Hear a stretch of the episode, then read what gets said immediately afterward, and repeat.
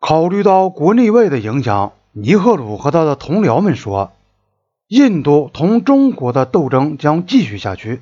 对包藏祸心的中国建议必须予以拒绝。事实上，下达给印度军队的命令却是遵守停火，避免对中国军队进行任何挑衅。印度不再打算把军队开到麦克马洪线前沿去。尼赫鲁甚至把他在这个问题上的间接的秘密保证，通过西兰总理班达拉奈克夫人转达给周恩来。前进政策已寿终正寝，两三千名印度士兵的阵亡就是他的殉葬品。然而，边境战争的失败更坚定了印度政府的根本立场：拒绝谈判仍然是印度的基本立场。如果印度要改变他的基本立场，那只有在战败的余痛和耻辱被忘却以后很久，在尼赫鲁及其同僚下台后才有可能。但是像开头那样顽固不化的拒绝谈判的立场，必须加以伪装，阻挠解决争端的责任一定要推给中国。像往常一样，印度要办到这点并不难。因为当时印度爱好和平的声誉还是那么高，而当时人们对中国的一般评价又是那么低，各方面几乎一致报道说，边境战争是中国对印度的无端入侵，所以他也就进一步加强了人们的一般印象，即北京是奉行不顾一切的沙文主义的好战的外交政策。人们又从中印关系之外去寻找中国单方面停火和后撤的原因。有人猜测，这可能是俄国的最后通牒的结果；也有人说，中国之所以停止对印度的侵略，是因为当时美国已从古巴危机中脱身，可能进行干涉帮助印度。许多人很容易接受印度宣扬的那种说法：中国的交通线拉得太长。很难抵挡印度的反攻，因此中国不得不停火和后撤。如印度某一议员所说的，事实上，中国后撤根本是出于恐惧。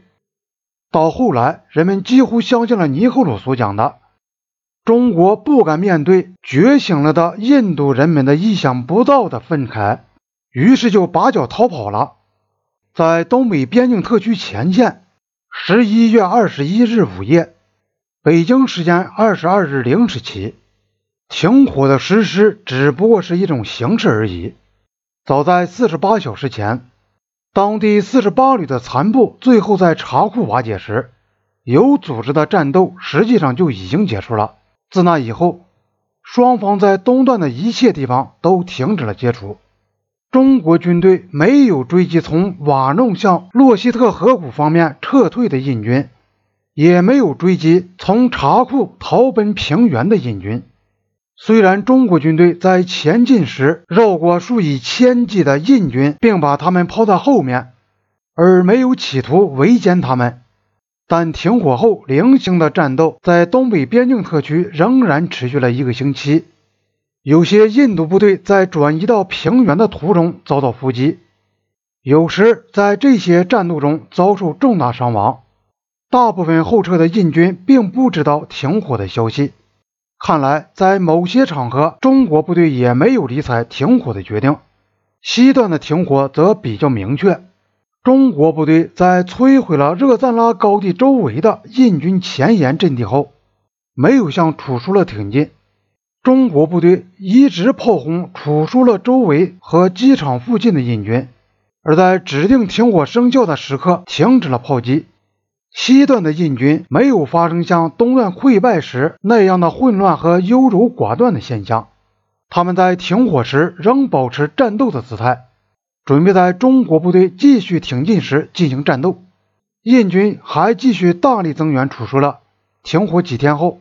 印军还再次派出巡逻队同敌人接触，试探敌人的意图。在东北边境特区南面平原地带的印军则较为小心谨慎。新派去的一个旅奉命不准越过中国的主张线，也就是说不得进入山区。印度陆军总部还指示第四军不得进行挑衅。并避免在巡逻中发生冲突。那些溃败中的幸存者稀稀拉拉地进入平原地区时，军方把他们按原来的编制单位加以收留，准备慢慢地进行改编，并恢复他们丧失殆尽的士气。好几个星期以后，幸存的士兵还陆续从山路地带走出来，因为他们回来的这条路途极其艰险，许多印度士兵饥寒交迫，死在路上。过了很久，印度才统计出伤亡的数字。印度国防部于1965年发表了下列数字：死亡1383名，失踪1696名，被俘。三千九百六十八名，二十六名印度人员在被俘期间因伤重死亡，其余的被遣返回国。其中的伤病员在停火后几个星期内即被遣返，其他的被俘人员在六个月后遣返回国。几乎百分之九十的印军伤亡都发生在东北边境特区。